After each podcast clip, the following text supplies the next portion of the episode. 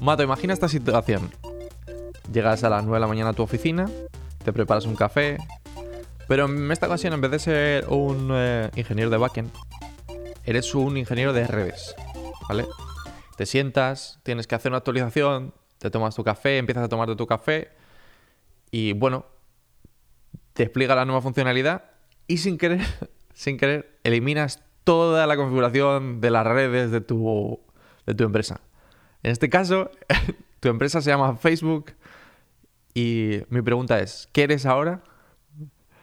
Un desempleado, ¿no? una persona en paro. Exacto, exacto.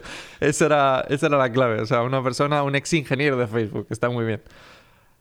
Eh, me, encantaría, me encantaría ver las entrevistas de este, de este ingeniero a posterior, ¿sabes? En plan, bueno, ¿y por qué te fuiste de Facebook? Nada, cosas que pasan, ¿sabes? Un error, vamos a dejarlo atrás. Vale, como medio mundo sabrá, el 4 de octubre de 2021, yo lo dejo ahí los datos por si acaso esto se publica más tarde, más temprano o, o dentro de, si alguien viene dentro de dos años a mirar el episodio, a Facebook le pasó esto y Facebook se quedó fuera de la red. Sí, es, es un evento que va a quedar, no sé, lo van a poner en la Biblia como un anexo, creo yo, porque era sin precedentes, ¿no? Yo creo que el- lo curioso fue que es un error muy tonto, pero que tuvo como muchas consecuencias. No sé hasta qué punto conoces qué es lo que pasó exactamente. La verdad es que no he leído nada al respecto, lo, viendo, lo vengo posponiendo porque quiero hacerlo. Sobre todo porque yo trabajo mucho con ese tipo de cosas también y no quisiera que me pase. Yo intento tener un plan B para todo tipo de contingencias, y, pero bueno, si no lo tiene Facebook, ¿qué lo voy a tener yo? Además, muchas veces lo que sucede son una serie de eventos desafortunados y tal vez es lo que ha pasado ahora, pero no sé. Ya me contarás ahora, ¿no? Tal cual. O sea, de- mm, no sé si yo si fueron unos una serie de eventos desafortunados, ¿no? En plan, como era esto la peli, una serie de catastróficas desdichas, ¿no? No sé si fue tanto eso o decisiones erróneas de principio, pero bueno. Vale, o sea, es decir, me voy a meter, voy a, voy a definirlo en plan lo que pasó y es que el problema que, que ocurrió es que un ingeniero, bueno, en general no, obviamente no han dicho un ingeniero con nombre y apellido, sino que dijeron en plan, el equipo de ingenieros, obviamente, de, Claro. de redes de Facebook, hizo una actualización en la configuración BGP, que es eh, Border Gateway Protocol. Ya veremos luego para qué sirve. Pero básicamente esta configuración o este protocolo sirve para la comunicación entre routers, entre pero son entre routers super tochos, ¿vale? No es el router que tenemos nosotros en casa. Claro. Y que ya mencionábamos un poco esto en el episodio 40, tío. 40, ¿eh? De cuando hablamos de las eh, que las IPs, la reserva de IPs del mundo, está a punto de agotarse. Y por cierto, sigue en el mínimo, ¿eh? O sea, yo lo revisé, está Ahora ahí. está más en rojo que en el episodio 40, ¿no? Ahora sí ha seguido empeorando. No, resulta que pegó un golpecito hacia arriba, en plan rollo, tienen. Pero para que te hagas una idea, solamente hay 220.000 clases disponibles de IPs. Clases CES, o sea, decir, eh, perdón, no sé si eran 220.000. Ya por curiosidad lo voy a mirar porque me da, me da, me da pena. Eh, eh, aquí está. A ver que me, que me meto en la, en la página. Eh, Claro, mierda. No, no, no, no. Son. Yo pensé que eran esto, pero no, pone millones de IPs, 0.22, o sea, 220.000 IPs quedan nada más. Eso es muy poquito, muy, muy poquito. A ver, han estado en menos, eh, te tengo que decir. En... Ah, ¿sí? Cuando hicimos el episodio, literalmente no quedaban. Cuando hicimos el episodio 40, en, en 2019 ya. Bueno, No habrán quedaban. obligado a varias personas a liberar algunas que no se usen y cosas del estilo y habrán... Sí. O sea, porque como hablamos en ese episodio, hay muchísimos rangos de estos que están bloqueados, como por ejemplo una, unas cosas que vamos a mencionar hoy, como el 192.168, ese no se puede utilizar. El 10. punto algo tampoco se puede utilizar, porque normalmente se utiliza todo para redes locales. Entonces, todo eso está bloqueado, nadie puede obtenerlas y quedan 220.000 IPs. Estamos ahí bajo mínimos, ¿eh? Están ahí sí, sí, al límite. pidiendo en plan, por favor, puede darme una IP. Pero bueno, en este protocolo, el protocolo BGP, es el que es capaz de decir y entender hacia dónde se dirigen todas estas rutas, ¿no? Entonces, entre los routers se hablan entre ellos y dicen, oye, tú tienes esta ruta, ¿puedo llegar a esta ruta por, por tu zona? Y entonces son ellos los que se comparten este tipo de información. Bueno, pues Facebook decidió actualizar esta configuración y decir, yo ya no estoy aquí. Literal, yo ya no estoy aquí. O sea, fueron sus propios routers los que dijeron, toda la- toda la red- todas las IPs de mis servidores no existen. ¿Vale? Ya no están O sea que por es como aquí. si fuese un, un DNS, pero a un nivel más bajo, ¿no? O, o a nivel de mayor cantidades. Mm, digamos que el DNS lo que hace es transformar los dominios en, en números, ¿no? El protocolo BGP lo que te dice es, por esta sección en la que estoy yo, por esta red en la que yo me sitúo, puedes acceder a todas estas rutas, ¿vale? Todas estas IPs. Entonces, imagínate, yo soy Google, ¿vale? Y imagina- para, para ponerlo más fácil, tu IP y la mía. Tú dices, eh, tú- cuando tú publicas tu IP, si tú fueras una gran empresa, ¿vale? Tú publicarías tu IP y, dijera, y dirías, en plan, rollo, mi IP, XYZH, ¿sabes? Está, en esta, re- está en- esta región, ¿vale? Puedes venir a través de mí. O sea, yo soy un router y digo, hey, esta IP que yo tengo aquí es de mi servidor, puedes acceder a ella. Entonces, tu proveedor de internet o los proveedores eh, que están a, los- a tus lados, por así decirlo, dicen, hey, este tío sabe cómo llegar a esta IP, la voy a guardar dentro de mi tabla, que ya veremos luego qué es la tabla de enrutamiento, y entonces yo sé que para llegar a tu IP, a esa IP que ya hemos dicho antes, tengo que mandarte la información a ti. Entonces ellos lo que hicieron con esa actualización es decir, a todos mis servidores, a todas mis IPs, ya no existe ruta posible. Yo no sé dónde está Facebook. ya no sé dónde Claro. está Facebook. ¿sabes? Entonces, el problema es que todo esto, todas estas rutas se propagan por internet. Es decir, que si cuando, por ejemplo, yo, a, a mí tú, Mato, me has dicho, oye, mi servidor IP está aquí, entonces yo te tendré que enviar el paquete a ti. Pero si tú me dices, y yo publico este cambio a, a gente con la que yo me hablo, ¿no? Imagínate, yo digo, yo qué sé, a Marta le digo, hey, el servidor de Mato está ahí, se llama XYZH. Y, y te- y tienes que enviar el mensaje a través de mí porque tú no tienes acceso a Mato, ¿sabes? Y entonces yo consigo enviártelo a ti, ¿no? Pero claro, si tú me dices, aquí ya no está XYZH, yo digo a Marta, aquí no está XYZH. Y así es lo que pasó. Es decir, que todo el mundo dijo... nadie sabe "Oh, dónde está". Nadie sabe dónde está. ¿Qué, qué- qué ha pasado, no? El segundo problema que hubo es que justamente eh, los servidores DNS de Facebook están dentro de esos, de esos servidores de Facebook. Entonces, Claro. entonces tú imagínate, cuando tú intentas resolver el nombre, que es... eh, se pueden utilizar, o sea, muchísimas empresas utilizan lo que se conoce como... eh, no sé cómo se llama exactamente, pero eso lo que... le- el problema se conoce como disaster recovery, es decir, si todo se cae, si todo tu servicio se cae, ¿qué es lo que podemos hacer? ¿Cuánto se tarda en volver a levantar todo? Entonces, eh, muchas empresas lo que hacen es que las DNS apunten a otro sitio. Es decir, oye, imagínate, Claro. pasa esto mismo que pasó el otro día, entonces facebook.com está apuntando a una IP, pero esa IP no se encuentra en Internet porque la, la hemos borrado por esta configuración, ya no existe. Lo que pueden hacer es ir a las DNS y decir facebook.com en vez de apuntar a XYZH, apunta a eh, ABCD. Y tú levantas un servidor nuevo en no sé dónde y entonces facebook.com vuelve a funcionar. Aunque, Claro. pero lo tienes que levantar, ¿vale? Pero bueno, ya, ya tienes una Pero oportunidad de poder levantarlo. puedes claro. llegar, claro. En este caso no se podía ni llegar a preguntar dónde estaba. Claro, Claro. estaba dentro de la parte que no se podía acceder. Exacto. Entonces, cuando tú preguntas por facebook.com, tú llegas a los servidores de Facebook y Facebook te dice, hey, eh, facebook.com equivale a X y ZH. Pero, pero claro, es que nadie podía llegar a ese punto. Entonces, pasó todo. Fue tan grave. Esto, Dime. perdóname, que esto me hace acordar una cosa, no sé si te acuerdas, que hace no mucho, un par de meses solo, se cayó Amazon. Se cayó Amazon, todo, lo, todo el ecosistema de Amazon, No, que no era... ¿No te acuerdas? Se cayó S3, se cayó la, la propia web de hacer compras Ah, de Amazon, se cayó sí, medio sí, sí, internet. Y era porque una CDN muy importante que se llamaba Fastlane, Fast algo. Ah, sí, ah. Bueno, Ya me acuerdo, sí. se, se cayó una CDN que era la que daba el acceso a, a- a los archivos estáticos de Amazon. Entonces yo siempre me preguntaba a mí mismo, pero ¿por qué si Amazon ofrece un servicio de CDN, por qué no usan el de ellos mismos propios? Y yo supongo que será por algo parecido de este tema, ¿no? Es de Disaster Recovery, por si alguna vez se cae los servidores de Amazon, que siga funcionando por otro backup. Tal cual. O sea, es decir, muchísimas empresas tienen, tienen ya este tipo de, de redes. Es decir, por ejemplo, Netflix no confía, incluso que utiliza AW AWS, Netflix no confía solamente en, en Amazon. Confía en, en Azure, confía en... O sea, es decir, es verdad que seguramente si se cae Amazon y pues Netflix va a tener un, una o sea, un, un de este parcial, un outage parcial, porque obviamente es, mm, pues no vas a poder dar soporte a todo el mundo.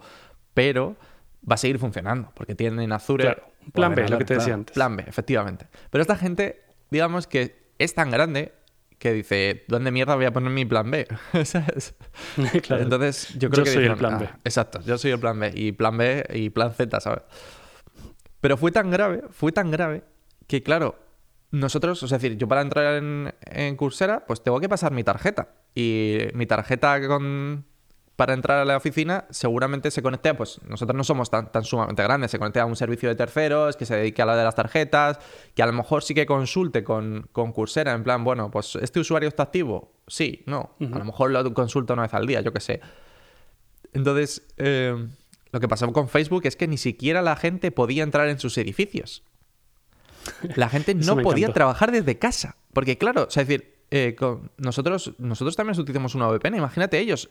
El tema está en que nosotros utilizamos una VPN de terceros. Ellos seguramente utilicen su propia VPN. No podía la Que gente. se conecta a sus servidores. Claro. Claro, eh, imagínate, no puedes conectarte a nada. Todos tus credenciales están caídos.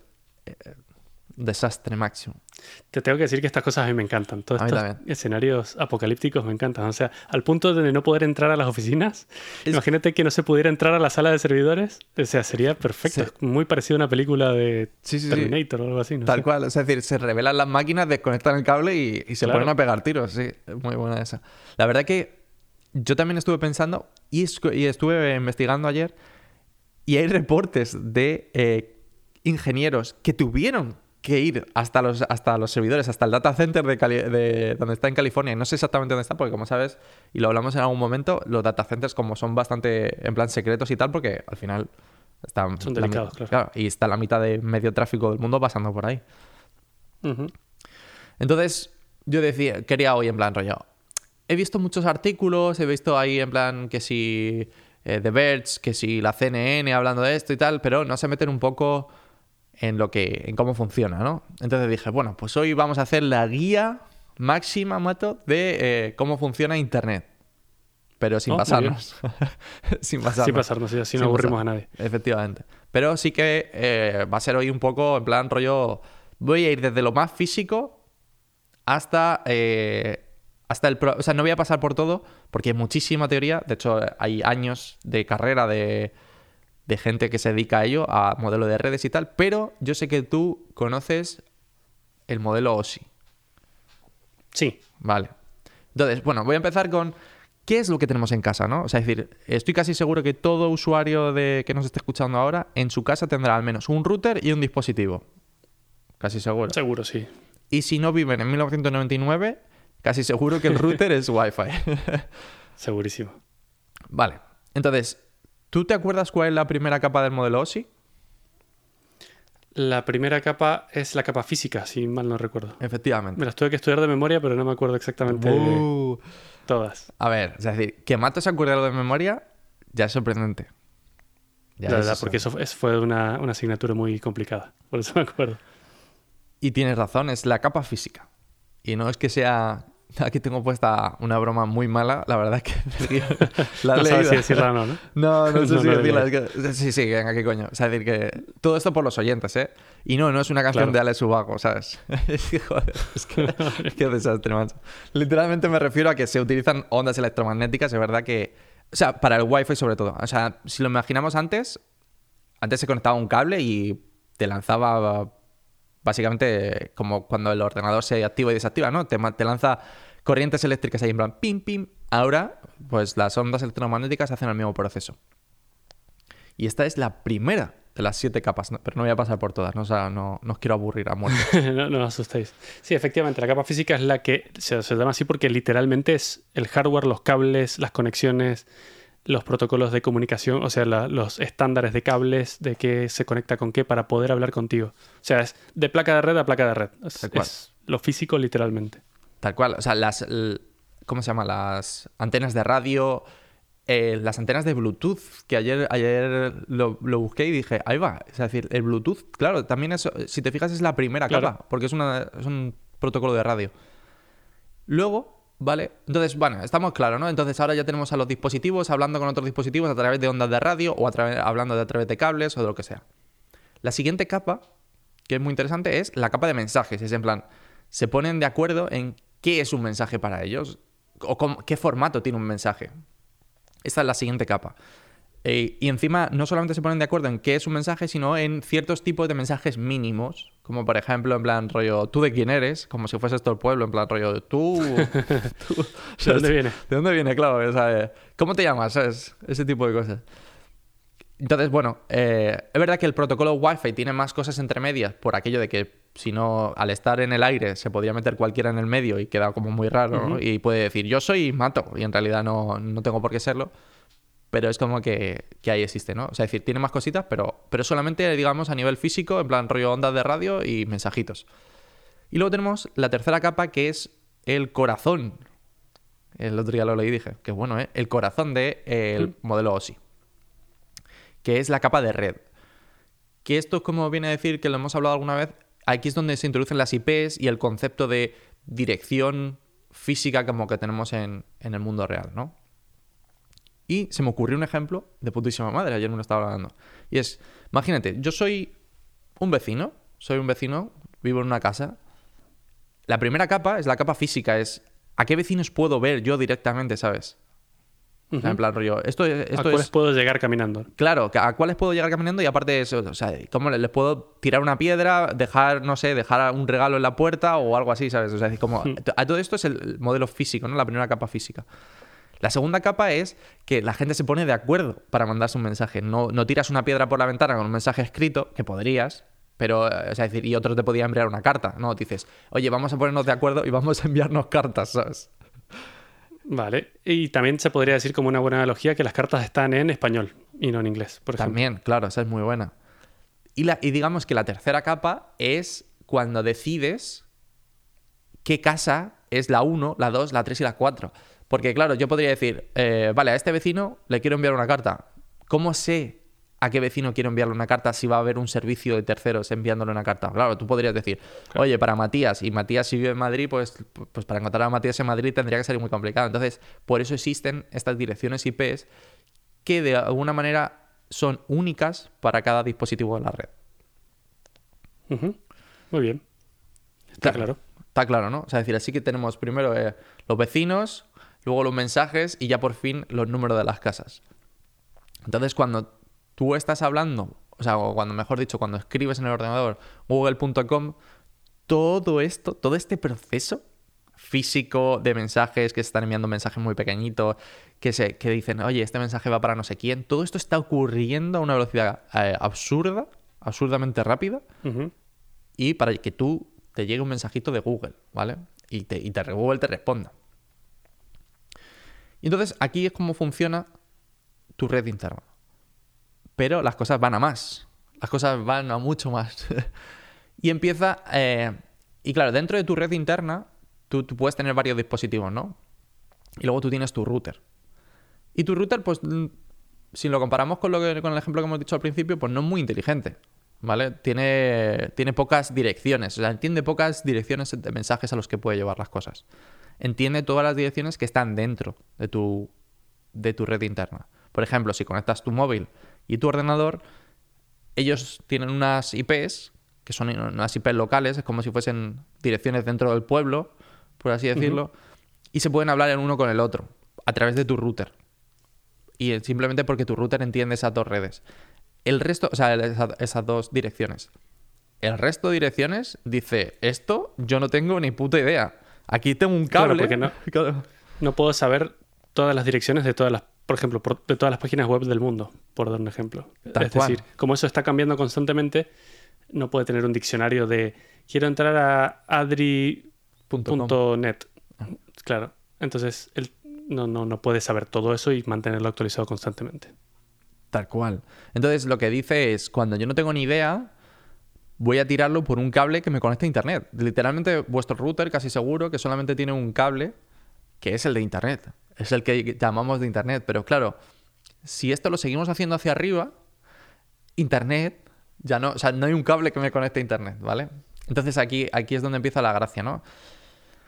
Por ejemplo, cuando llegan...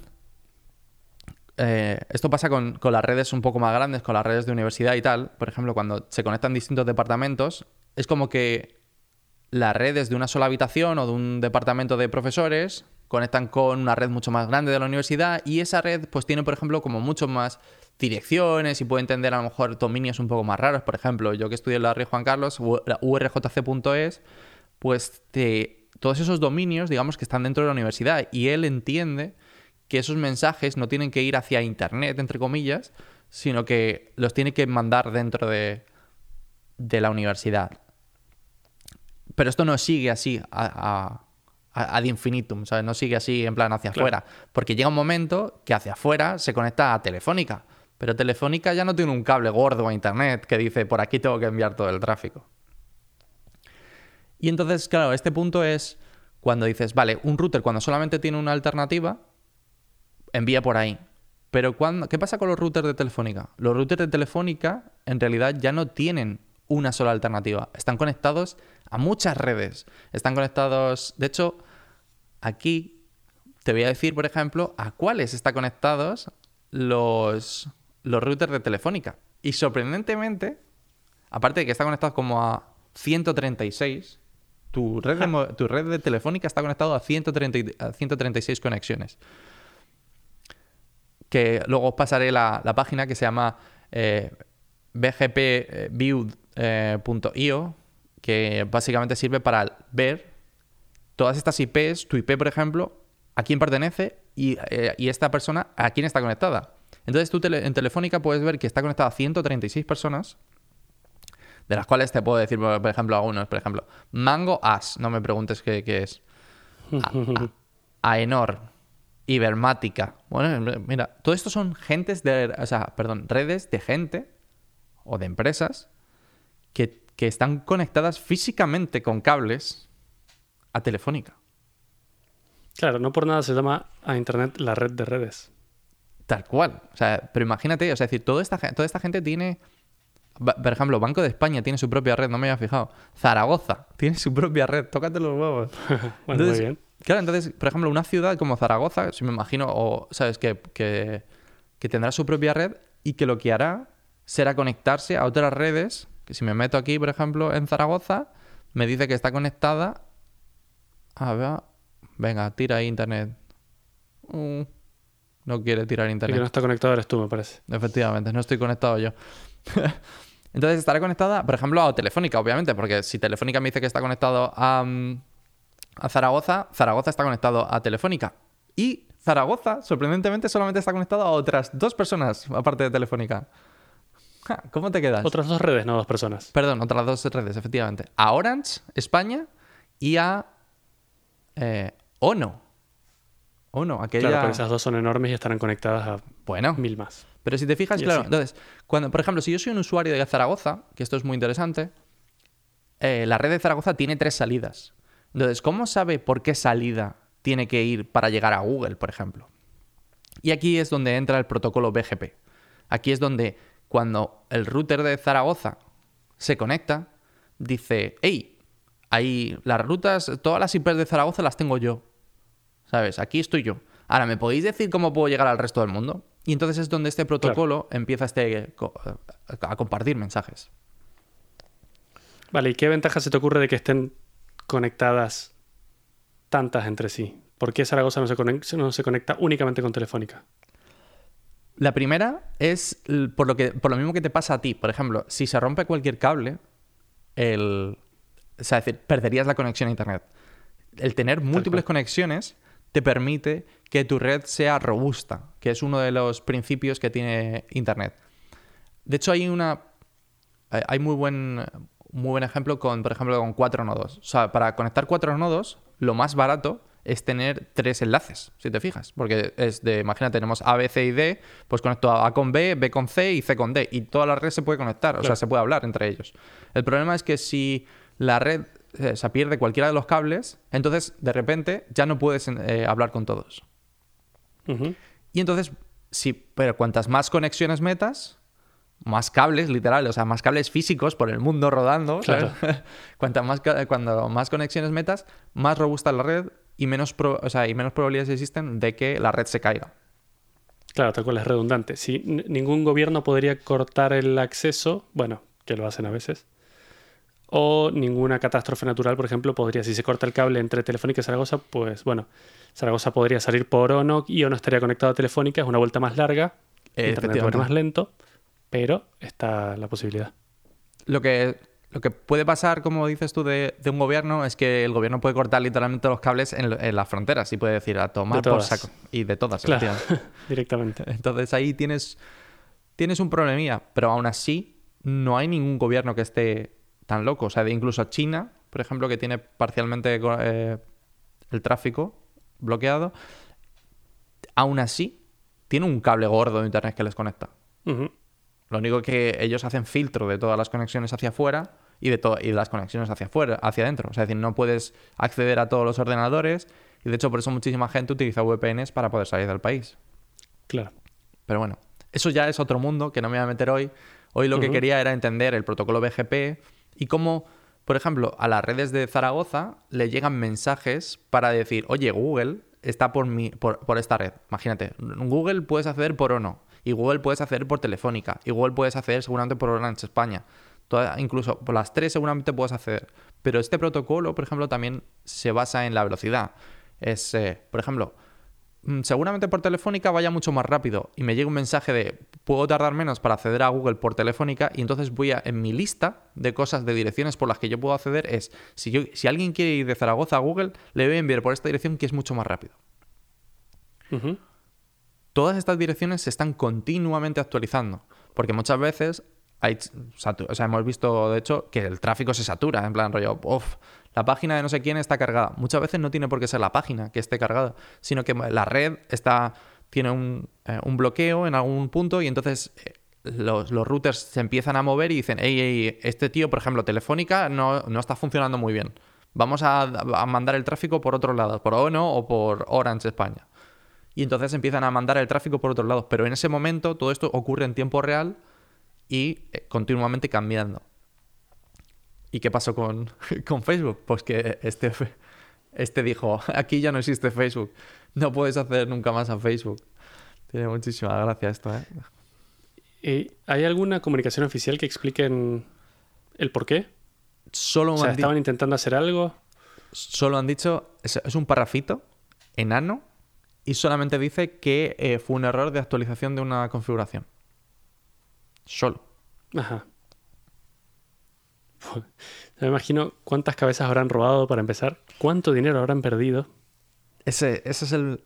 No sé si lo viste, pero eh, Mark Zuckerberg pasó de ser de los primeros del mundo a nivel de dinero al 34 o al 35, ¿eh? O sea, es decir, que tú imagínate... durante ese momento. Es que, es que Facebook es que perdió pasaron 5% cosas- en bolsa, ¿eh? Wow, ya lo habrá recuperado porque esos cabrones siempre vuelven a subir. Pero fue tan grave que el dominio de facebook.com estuvo a la venta en GoDaddy durante unos minutos. Se podía comprar Claro. hasta Eh, ese punto. Ese es el punto. Es decir, todo esto, siempre hemos pensado que Internet es como que alguien tiene un registro en Internet, pero en realidad no es así. O sea, cuando alguien dice quiero comprar un dominio, lo que hace el proveedor de Internet es decir, oye, este dominio lo tiene alguien. Y literalmente lo busca. O sea, en plan rollo, Claro. facebook.com, lo tiene alguien y de repente... Y Facebook claro, ha dicho, yo, yo no conozco ningún Facebook. Claro, yo no conozco ningún Facebook. Perfecto, para ti es el dominio ahora, ¿sabes? a ver, o sea, hubiese- de hecho esto, por ejemplo, eh, si no me equivoco, le ha pasado a Google varias veces, de que Google, por lo que sea, pero creo que eso fue que se les olvidó de registrarlo y... Sí, renovarlo. Sí, lo que pasa es que, a ver, aunque lo compres, no es que Facebook te va a decir, oh, Adri, lo tienes tú, te lo compro de nuevo por tres minutos. Te van a dar un- una hostia y te lo van a quitar directamente como un niño que se ha robado algo. Esa es la diferencia. Pero bueno, por ejemplo, en Telegram yo sigo a un canal en el que el creador de Telegram eh, escribe novedades de vez en cuando. Y es el, el primer día en el que se pasó todo esto, mandó un mensaje diciendo, tenemos 70 millones de usuarios nuevos en Telegram. Y así todo no se ha caído ni nada y funciona perfecto. Mm, Bienvenidos a todos. Bienvenidos a todos, qué bueno.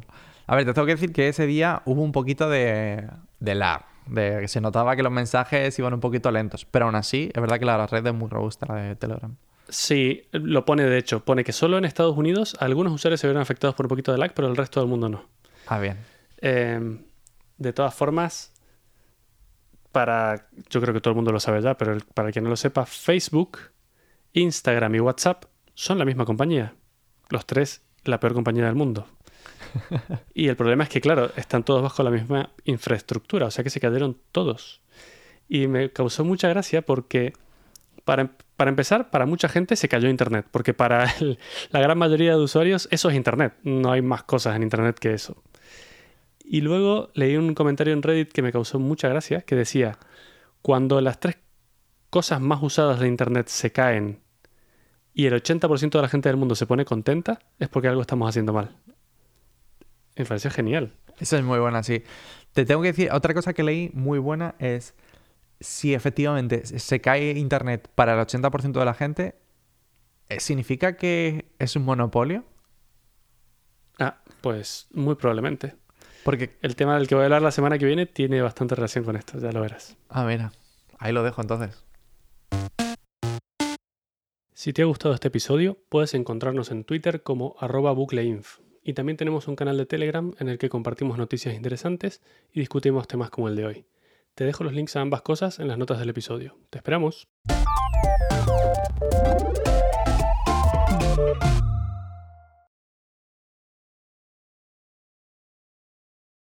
¡Una hora! Pero, o sea, ¿qué es esto, Mato?